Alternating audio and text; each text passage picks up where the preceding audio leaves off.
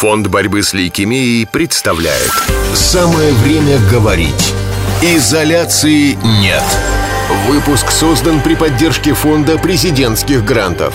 Я говорю, у меня мурашки. Просто встречаются такие неадекватные. Это, наверное, потому что они просто еще с этим не столкнулись. И когда придется столкнуться, наверное, их жизнь научит. Я понимаю людей, что они готовы работать, лишь бы да. хоть какая-то работа. Да. Но вы поймите, чем больше вы соглашаетесь, тем больше вы теряете в этой жизни возможностей. Поэтому никогда не сдавайтесь. И вы не сдались перед болезнью, значит, не нужно сдаваться сдаваться и перед остальными трудностями. Поверьте, вы сильные, и я считаю, что необходимо бороться за свои права. Всем привет! Меня зовут Кайт Сундукова, и я рада представить вам новый проект Фонда борьбы с лейкемией «Изоляции нет». Может, кому-то покажется странным, но наши подопечные после выздоровления нуждаются не в меньшей помощи, чем во время лечения. Реабилитация, психологическая и юридическая поддержка, помощь в поисках работы – во всем этом нам будут помогать самые востребованные специалисты и просто друзья фонда. О трудоустройстве людей с инвалидностью в России, возможных проблемах и их решениях обсудим с руководителем юридической линии благотворительного фонда «Прав мир» Ольгой Грицай. Ольга сейчас находится в декретном отпуске, поэтому удалось связаться с ней только в удаленном режиме. Ольга, добрый день. Здравствуйте. Скажите, пожалуйста, почему в России так плохо все устроено с правами онкопациентов? Мнение человека, наверное, в первую очередь, Ольга. Вы знаете, потому что у нас систему ОМС часто меняют и не могут подобрать ту систему, которая бы реально подходила. Была, в принципе, вот буквально недавно приказ, который у нас действовал, 915, он, в принципе, стал более подходящим, чем нынешний, который сейчас утвердили. Mm. К сожалению, нынешний сейчас этого года, который вступил в силу, 116 на сегодняшний день э, немного изменил ситуацию. Только вроде стало все налаживаться, люди стали ездить в федеральные центры, где могут реальную помощь получить и специализированную, комплексную. Сейчас стали это все отдавать в регионы, к сожалению, чтобы люди не ехали в центральные да, города, а именно лечились по своему месту жительства, что и привело, наверное, к тому, что угу. опять э, разграничение это привело к очень большим последствиям для самих пациентов. Да, да. Не налажена, а, вот, можно сказать даже, да. Да, не налажена опять система, опять э, врачи э, не знают, их постоянно путают, их, сами понимаете, не образовывают, то есть им сказали вот так, и они даже не заглядывают же эти приказы и не знают, как пока им там начальство не скажет. Естественно, врач он должен заниматься не юриспруденцией, а лечением пациента. И когда он выписывает то же направление в какой-то специализированный центр, он э, сейчас лишен этой возможности, пока не получит соглашение, соответственно, с Минздравом, который распоряжается бюджетными средствами региона, в том числе и бюджетными средствами федеральными.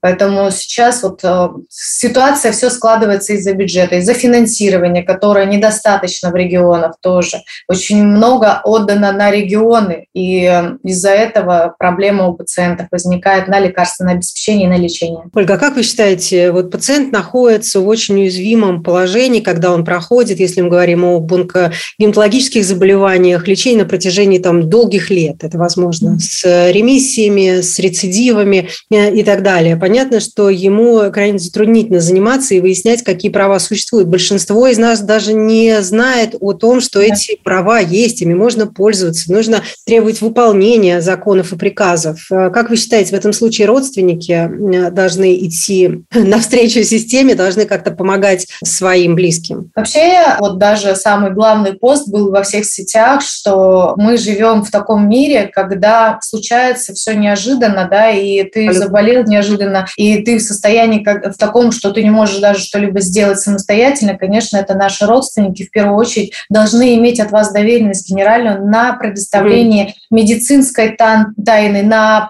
получение каких-либо документов. Это не обязательно же материальное благо, а именно вот э, физические блага, которые нужно совершить, а пациент не может самостоятельно. Поэтому между родственниками всегда должна быть эм, вот именно такое заключено хотя бы эм, доверенность у нотариуса нотариальная на представление ваших интересов во всех медицинских и государственных учреждениях с правом подачи и подписания подписания документа.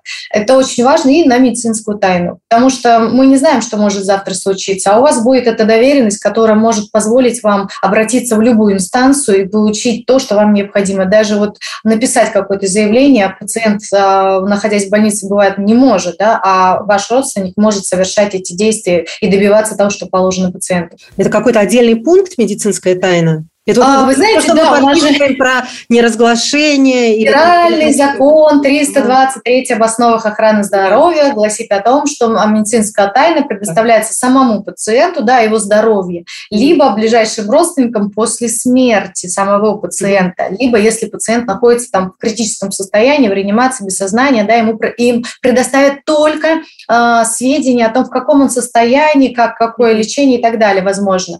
Но не документы, поймите, документы это как Медицинская бы... тайна вот, представляет медицинскую тайну как раз, да? Да, именно медицинские документы. Это вот а. самое важное, что необходимо пациенту а. и его родственникам. Поэтому, конечно же, чтобы у родственника была такая доверенность на получение всех медицинских документов в том числе. И не после смерти, а во время жизни, именно когда нужна эта помощь. Если мы говорим о том периоде, когда пациент выходит в ремиссию и готов уже выйти на работу, приступить к активной жизни, сделать какие-то попытки. И вот здесь начинаются огромные проблемы. Большинство россиян уверены в том, что, во-первых, их на работу не возьмут, или их сократят, или переведут на какую-то другую, менее оплачиваемую должность, не говоря уже о том, что они маловероятно смогут устроиться на какую-то новую позицию в новую организацию. Вот что мы могли бы им сказать, чтобы поддержать их? Ну, первоначально хочу сказать, что независимо от того, какая группа инвалидности установлена, да, все группы у нас являются рабочими, соответственно,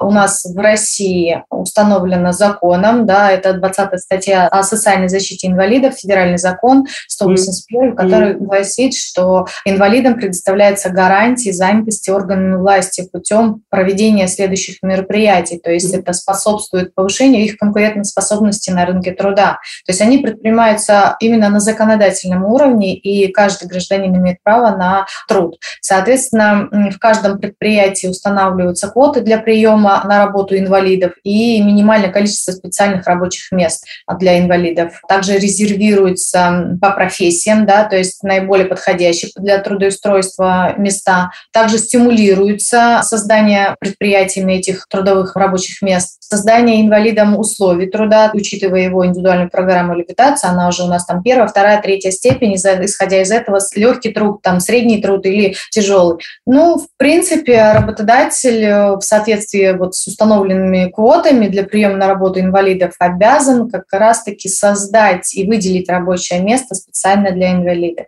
То есть трудоустроиться возможно. Каким способом? Конечно же, в первую очередь, если вы после длительного перерыва в связи с болезнью находились на больничном листе, вы выходите на прежнее же место, вас не имеют права уволить. Угу. А если у вас вас а не задним будет... числом. А вот пациенты жаловались на то, что их увольняли э, задним числом. Ну это же это незаконно. Это же можно оспорить, если mm правда понимаете, у нас оспаривание в течение месяца должно быть э, незаконное mm увольнение. Еще все Но... рассчитывают, мне кажется, просто на то, что ну единицы. Это как в любых да. областях будут связываться, куда-то идти, судиться, время тратить. Да, да. Но каждый человек должен понимать, что если его стращают написать да. заявление по собственному желанию, ни в коем случае на это не нужно вестись, потому что уволить вас достаточно сложно, поверьте мне. И каждый гражданин должен знать, что при трудоустройстве на работу он верит работодателю и, и цепляется за любую возможность либо работать, понятное дело, да, и э, требует тех документов, которые ему необходимы для защиты своих прав в последующем. Ну и как бы это гарантия его. А, это трудовой договор, в первую очередь. Он должен его получить, когда трудоустраивается. Если трудовой договор не подписан, то придется еще доказывать, что ты туда действительно устраивался и признавать это трудовыми отношениями. Если работодатель подал сведения в пенсионный фонд и в налоговую э, об отчислениях по вам, то, в принципе, здесь уже является основанием для признания между вами трудовыми отношениями. Поэтому, когда вам говорят, что вы там не можете работать и вас там уже уволили, вы возвращаетесь после болезни и узнаете об этом, mm-hmm. у вас есть ровно месяц для оспаривания. Поэтому никогда не сдавайтесь, и вы не сдались перед болезнью, значит, не нужно сдаваться и перед остальными трудностями. Поверьте, вы сильные, я считаю, что необходимо бороться за свои права. Если мы не будем бороться, то с нами так и будут поступать, поэтому будьте уверены в своих силах, и для этого работает и юридическая служба, очень много бесплатных юридических служб, которые помогают в таких ситуациях тем более онкобольным. Вот. Что Абсолютно, нужно будет? Да, я хотела э, уточнить по поводу вот чего. Э, HR советуют пациентам, которые вот перенесли тяжелое онкологическое, тяжелое заболевание, онкологическое в нашем случае, вообще не упоминать о том, что у них есть инвалидность, что они где-то провели такое время, что-то придумать какую-то там курсы, того-то, трам-пам-пам. Вот мне интересно, Оля, с юридической а это смотря в какой если ситуации. они узнают об этом, это не будет каким-то утаиванием? Смотря в какой ситуации. Если он заболел во время работы, да, и он не скажет работодателю, то извините меня, его, конечно, уволят. Он должен появляться, у нас же прогул считается более 4 да. часов отсутствия да, на рабочем да. месте, соответственно, его уволят. И будет законно, потому что он не сообщил, это он скрыл, а не работодатель. Конечно, он может предоставить больничный лист, тогда, конечно, это будет незаконно, но если он этого ничего не предоставит и, скры- и будет скрывать, это будет закон. Второй момент, если вы трудоустраиваетесь, и вы перенесли уже болезнь вроде в ремиссии, да, и вы трудоустраиваетесь, вы можете не сообщать об этом, и даже вот на других вебинарах я об этом тоже говорила, о том, что можно трудоустраиваться, не говорить о вашем заболевании, не говорить о вашей инвалидности. Об инвалидности вы можете сообщить уже тогда, когда вы трудоустроились, к примеру. Вы уже заключили трудовой договор, все, вы приступили к работе, у вас есть документ, подтверждающий, что вы действительно работаете в этой организации, тогда вы пишете заявление о предоставлении вам тех льгот, которые вам предусмотрены законодательством, да, это сокращенная рабочая неделя, отпуск дополнительный и тому подобное. Соответственно, отчисления налоговые. Все это можно будет уже в процессе заявить, предоставить справку МС о том, что вы являетесь инвалидом. И уволить-то вас не имеет права, независимо от того, это ваше право заявлять своему работодателю о том, что вы инвалид, или не заявлять. Просто есть такие рабочие места, которые имеют ограничения к трудовой деятельности. Да, да? Например, там, а, врач не может быть слепым, сами понимаете, с, э, или каким-то заболеванием, которое влияет на его состояние, то есть да, он да. может осуществлять свою трудовую деятельность с определенными заболеваниями, сахарным диабетом там, и так далее. Водитель не может там какие-то совершать действия, потому что у него такое страшное заболевание, не дай бог, там случится приступ и все. Соответственно, здесь а, могут узнать только, когда вы проходите медицинское освидетельствование. Соответственно, это не скрыть, что у вас есть инвалидность, какое-то заболевание. А если это простая работа, на которой не нужно проходить медицинские осмотры, то, в принципе, можно и не говорить. Вы вправе предоставлять свою индивидуальную программу реабилитации э, своему работодателю, а можете и не предоставлять. В таком случае вы несете сами ответственность за то, что вам не предоставляются те льготы, которые вам положены по закону, если вы не предоставите информацию работодателю. Вот именно так. Фонд борьбы с лейкемией представляет «Самое время говорить». Изоляции нет. Что касается финансовой, Ольга, помощи, вот дополнительной, на нее может рассчитывать человек, который слушает нас в данный момент, или это абсолютно по какому-то личному решению, вот, индивидуальному работодателя? Ну да, например, на реабилитацию. помощь на лечение вы имеете в виду? На реабилитацию, что угодно. Реабилитация, да, я поняла. Ну, то есть, если это для инвалида вы имеете в виду какая-то материальная помощь от работодателя, она может быть предусмотрена только коллективным договором самого предприятия, если это предприятие имеет коллективный договор, они устанавливают какие-либо выплаты, материальное поощрение, а может быть еще и э, санаторно-курортное лечение для своих э, работников и так далее. Это все урегулируется только коллективным договором. Если вы в него вступили, соответственно, вы являетесь участниками, к вам оно применимо. Кроме этого, локальными нормативными актами работодатель вправе установить какие-либо выплаты, к примеру, на захоронение, да, на какие-то отпуска, на какое-то торжественное событие у гражданина